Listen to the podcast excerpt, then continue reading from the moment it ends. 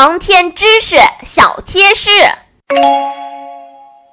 小朋友们，小达和星妹开始了他们的结业考试，他们距离成为少年航天员就差一步之遥了，是不是很惊讶？怎么航天员的训练听起来好像上学一样，还要有结业考试呢？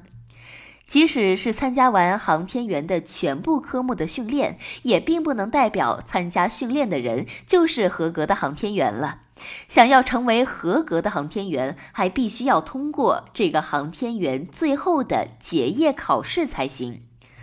这个结业考试是从航天基础知识、身体综合素质、航天专业技能掌握、心理综合素质等等多个方面对参加训练者进行多方位的测评和考验的，具有着相当的难度。只有将所有的训练任务牢牢掌握并灵活运用的人，才能通过考试，正式成为一名航天员。